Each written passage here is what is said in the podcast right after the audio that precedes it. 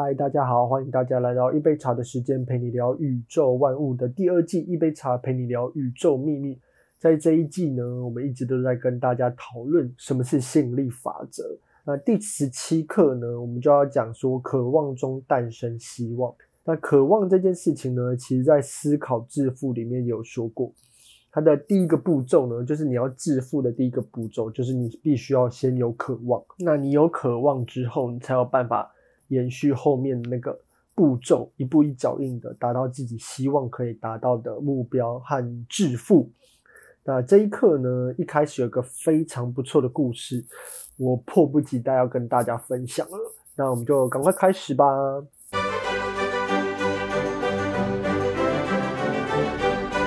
这故事是说呢，在一堂美术课里面，有一个老师要求他的同学们画出上帝的形象，就作业收上来的呢。有一个幅画让老师大为吃惊，就是一个黑人小孩的作品。他将上帝画的和自己一模一样，皮肤黑黑的，然后头发是卷卷的，一个黑人上帝。那呃，不知道大家有没有看过这个电影？就是有一个电影，他的形黑人上帝就是有点像是曼德拉的那个形象，就是黑人上帝的形象。那这就让我想到一件事啊，就是我们台湾人。呃，在小学的时候，很常会接触到一个颜色，就是我们其实有对很多事情有个固定的形象，就是所谓的皮肤色，就是觉得皮肤色应该要是什么样的颜色，或是我们对很多事情的幻想会有个既定的印象，包含我们可能对成功的想象是一个既定的印象，或是我们对很多事情的想象是某一种既定的印象。其实这在致富心态里面有说过。就是我们对于富有，如果有个既定印象的时候，那它就会成为你的，嗯，算是累赘吧，或是枷锁。其实我们都知道，就是如果你今天渴望的事情是比比尔盖茨还富有，那那个富有，比尔盖茨的富有程度就只是一个数字而已。或是你渴望的成功是更好的，那你就不应该为自己设限啊，你就不应该要为你的成功有一个既定印象。每一个人。想要的目标、达成的目标和成功的样貌本来就不一样嘛，所以最高级的行为模式在本质和属性上都属于更高地位，因此必然决定一切环境面貌以及它联系的万事万物。人类可以支配万物的支配权是建立在精神基础上，思想是一个活动，它掌管着其属下所有一切的行为模式。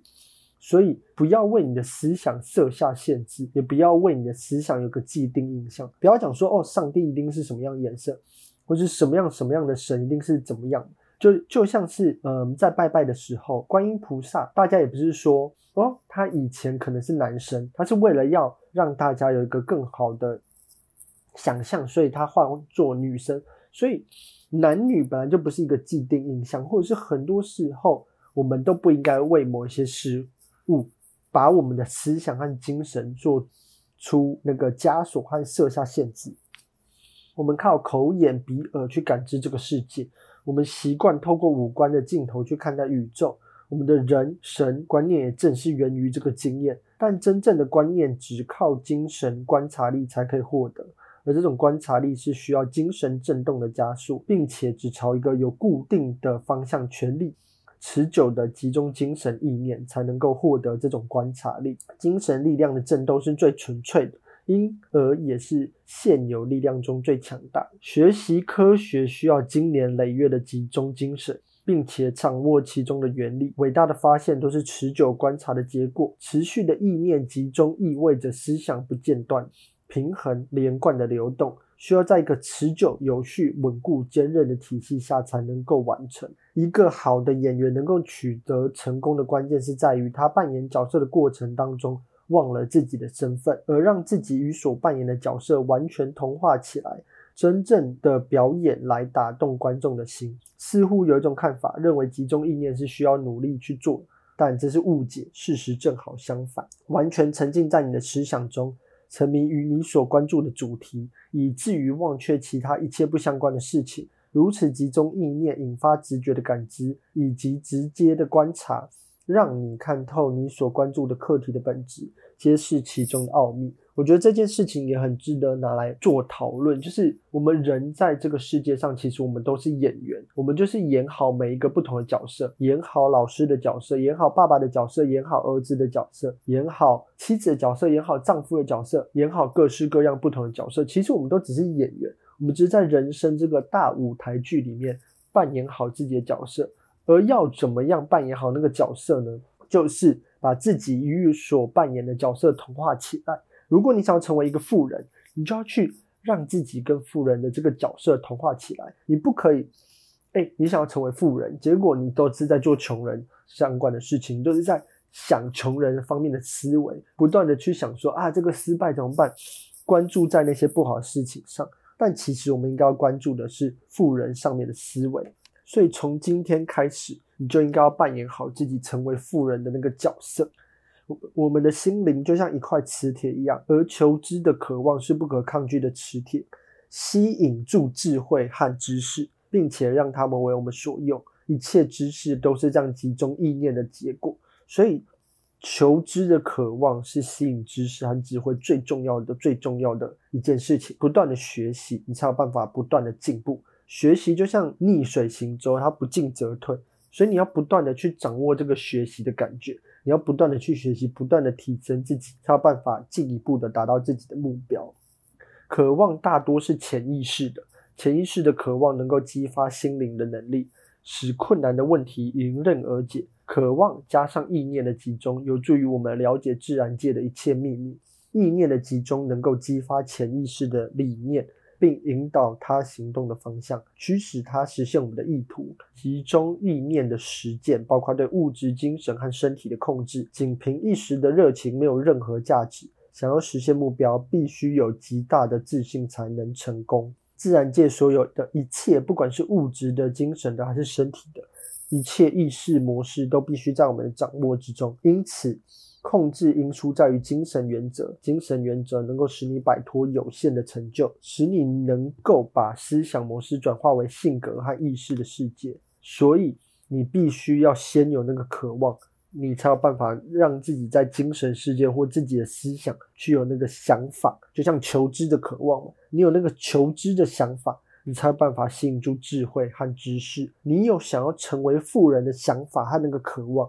你才有办法去吸引你要怎么样成为富人中间的那个计划。自然界中一切的物质，不管是物质、精神还是身体，一切意识都必须在你掌握之中。控制因素在于精神原则，所以我们就必须要控制这个精神原则。在拥有分外之物之前，必须可以容纳这些分外之物的领域。集中意念的重点不是考虑某些想法。而是指把这些想法转变为实用的价值。理想和现实有时候会有很大的差距。心灵想要展翅翱翔，很可能还没等它高飞，就跌落在平地上。精神可能会把理想定得过高，却发现心有余而力不足。但是这一切都不能成为我们不再进行下一次尝试的理由。如果没有取得成功，就说明我们付出的努力还不够。所以，吸引力法则不是告诉你只要在那边空想，而是你也必须要付出努力。你坐在那边冥想，坐在那边想是没有办法取得成功的。你必须还要付出努力。也就是说，如果你只是在心中拥有渴望，当然那是第一步，就像致富心态里面所说的。但是我们必须要成功，或是达成自己目标致富的第一步。但是如果你想要获得你设定的那个目标和结果，你就必须要付出努力。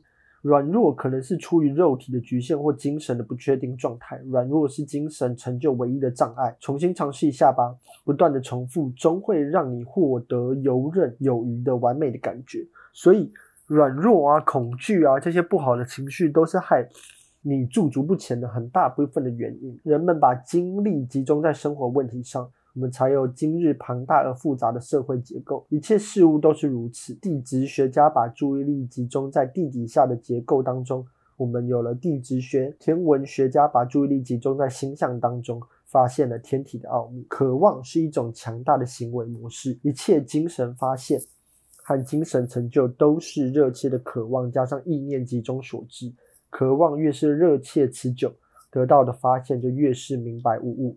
在实现伟大思想的过程中，在经历与这些伟大思想相吻合的伟大情感的过程中，心灵处于一种状态，它能够欣赏更高事物的价值。意念的集中能够打开疑惑、软弱、无力、自卑的镣铐，让你品尝到征服的乐趣。在一段时间内高度集中的意念，加上对实现和获取的长久渴望，可能会比成年累月的被动、缓慢、常规的努力还更加有效。所以要采取行动，付出行动，付出努力，你才有办法。获得你想要得到的那个感觉，所以你坐在那边，有时候你心中会有一些声音，当然包含我自己也会有。就是你坐在那边，你明明有一个缜密的计划，你有一个很不错的想法，可是你心中就是会有一种，嗯，不管是自卑也好，不管是软弱，不管是无力，不管是恐惧也好，他就是会跟你讲啊，这件事情有可能不会达成愿望。但是你必须要付出努力。那为什么你心中会有这样的声音？可能跟你过往的经验有关系。你明明付出努力了，可是却没有达到你想要达到的成果。但是这些事情不该让你害怕尝试。所以前面也有说过，就是你要不断的付出努力，总有一天它是一个经年累月不断会让你渴望越来越热切。然后当你持久坚持下去的时候，你会发现。你会获得游刃有余的感觉。渴望是一种先觉性的力量。一切商业关系都是理想的客观化。商业课程非常重视意念的集中，鼓励性格中果断的一面。商业活动开发实践中的观察力以及迅速做出结论的能力。每一种商业活动，其中的精神因素都占据着主导地位的成分。商业行为中可以培养出很多坚定的、重要的美德。心灵在商业活动中稳固、定向的成长，精神活动的效率不断的增强。所以在过程当中，我也不断的去跟大家讲说，我们一直如果希望自己致富的话，我们就要跟富人做学习。前面也说嘛，要演好一个演员。那比尔盖茨可能是演富人，一个蛮不错的演员。巴菲特也是。如果他们看了这本书，他们相信了吸引力法则，或是他们相信了宇宙法则。可是我们要去看他们做出了什么。他们如果看过比尔盖茨这个电影，你就知道他们其实过程当中还是有不断的努力和付出，去做自己热爱的事情，才有办法让自己一步一步的向前。最重要的是心灵的成长，坚持不懈的精神努力，有助于开发你的独创性和进取精神。这使得精神不会受到无缘无故的干扰和本能冲动的左右。心灵的成长是自我从底层向高层进化迈进的过程中的胜利。发电机威力无比，但是如果没有被启动，没有采取行动，没有持续，就什么力量也发挥不出来。我们的心灵就是身体的发电机的开关，只有心灵才能够使身体运转，才能够使它产生效力。再产生能量，明确有效集中，心灵就是引擎，它的能量为前人说不敢想象。如果把你意念集中在一些重要事情上面，直觉的力量就开始运作，它会帮助你获得引导你走向成功的讯息。集中意念只不过是意识的聚焦达到了与关注物件合为一的程度而已，正如身体维持生命需要摄入的食物一样。精神也需要摄入它所关注的课题，使他获得生命与存在的本质，没有任何神秘可言。所以这其实不是一个神秘或是怪力乱神，它是一个真实存在你生命当中、存在你身体里面的一个引擎。你要把它打开来。人类的直觉仿佛是冥冥之中神的旨意，直觉不需要凭借经验或是记忆就可以获得答案。利用直觉来解决问题，通常超越了理性能力的范畴。直觉常常不期而至，令你惊喜万分。直觉往往会出其不意地击中我们生命当中寻求许久的真理，让人感觉它似乎是来自更高层的力量。直觉可以培养，可以开发。为了培养直觉，有必要认识它、欣赏它。如果直觉做客你家，你要给予他一个皇室接待的礼仪，这样他还会再次光临。你的接待越是热忱，他的光临就越是频繁。如果你对他不理不睬或视而不见，他的拜访就会越来越少，与你渐行渐远。所以直觉，不知道大家有没有经历过，就那种说曹操，曹操到，然后我们会觉得哦，那是一个巧合。其实那就是你的直觉，那就是你的精神渴望，在对宇宙下订单发号这个司令显化在你的生活当中。潜意识是一个常胜将军，他所向披靡，无所不能。当赋予潜意识以行动的力量时，他能所做的事情是没有止境的。如果你的愿望与自然法则、宇宙精神和谐一致，也就是正向的、帮助人的，可以让这个社会越来越好的，潜意识就会解放你的心灵。赋予你战无不胜的勇气，你取得何种程度的成就，完全与取决于你愿望的本质。我们跨越每一个障碍，获得每一次的胜利，都会增强我们的信心，这样就会有更强大的力量去赢得更多的胜利。你的勇气取决于你的精神状态。如果你表现出成功自信的精神状态，并充满不折不挠的信念，你就会从肉眼看不见的领域中汲取到你无声的需求。我们有时候弄不清楚自己到底想要什么，可能在追求名声而不是荣誉，可能在追求富贵而不是财富，可能在追求地位而不是支配权。在这种情况下，等你刚追上他们的时候，你就会发现这些只不过是过眼云烟而已。只要对心灵的想法保持忠贞，至死不渝，它就会逐渐在客观世界中成型。也就是说，你必须坚持。明确的目标本身就是一个动因。他在不可见的事件中为你寻找实现目标所需的一切材料。你正在追求的可能就是一个力量的符号，而不是力量本身。所以不知道大家有没有发现一件事？有些人会说，在洗澡的时候，很常会有很奇妙的灵感，或者在运动的时候，或者在慢跑的时候，或者在做任何事情的时候。而那个灵感其实就是你的直觉，它其实就是当你专注在一件目标的时候，例如说你想要让这件事情好，那。它就会不断的给你灵感，不断的给你灵感。那那个灵感来源自哪里？就是来自于你的思想，来自于你的直觉。可是你要怎么样拥有这些灵感呢？那个灵感不是平白无故就出现，而是你必须要透过学习，你必须要有足够的知识含量。所以它其实是一个从第一课到现在是一个循环。就当你没有知识的时候，或是你没有那个认知，就是假设来说，你想要写一个城市。你专注在这个城市，希望可以让你拥有被动收入。可是，如果你没有城市相关的知识，你不会有任何灵感，你不会知道要怎么样建造一个城市，你不会知道要怎么样去写一个手机的 APP，让你拥有可以创造被动收入的来源。所以，一个人为了财富终日奔波劳碌。拥有巨额支票，口袋里沉甸甸的装满黄金的人，最终会发现，大量的金钱不过是一个数字而已。这件事情在《思考致富》和《致富心态》里面都有说过，这些金钱不过是一个数字，而你真正想要的是富有。金钱以及其他纯粹的力量符号，往往是人们竞争追逐的对象。但是如果认识到真正的力量之源的时候，我们就可以不理睬这些符号。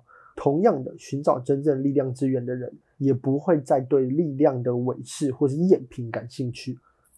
思想常常会带来外在世界的变革，但是如果把思想的矛头对准内在世界，思想就会把握一切事物的基本原则，就能够领略万事万物的核心和精神。如果你能把握万物的本质，你就可以比较容易地领会它们，使它们听命于你。事物的精神本质就是事物本身，是它的核心部分，是它的真实存在。外部形态不过是内在精神的外在显化而已。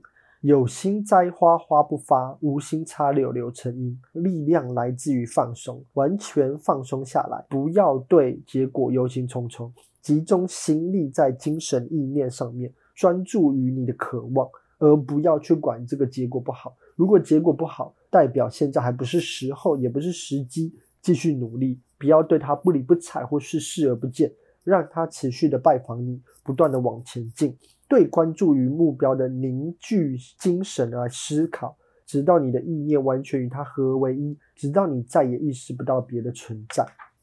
有能力的商业人士为什么都有单独一个办公室呢？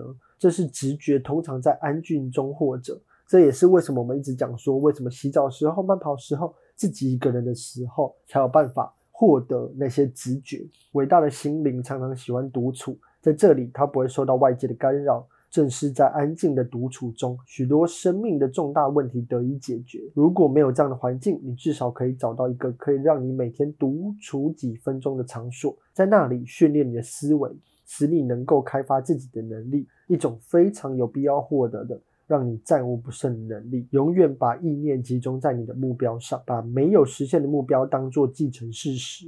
如果你希望消除恐惧，那就把意念集中在勇气上；如果你想要消除疾病，那么就把意念集中在健康上；如果你想要消除匮乏，就把意念集中在富足上。这是引发因的生命法则，这就是因的诱导。因就是思想，因就是思维。诱导、指引并建立起必要的关联，从而在物质中形成你想实现的目标。讲这些就是要告诉你，吸引力法则其实不是怪力乱神，你必须要去专注在你想要达成的那个目标上，去专注在你心中那个真正的渴望，只有这样子，你才有办法实现自己的目标。那我们就下堂课见喽，拜拜。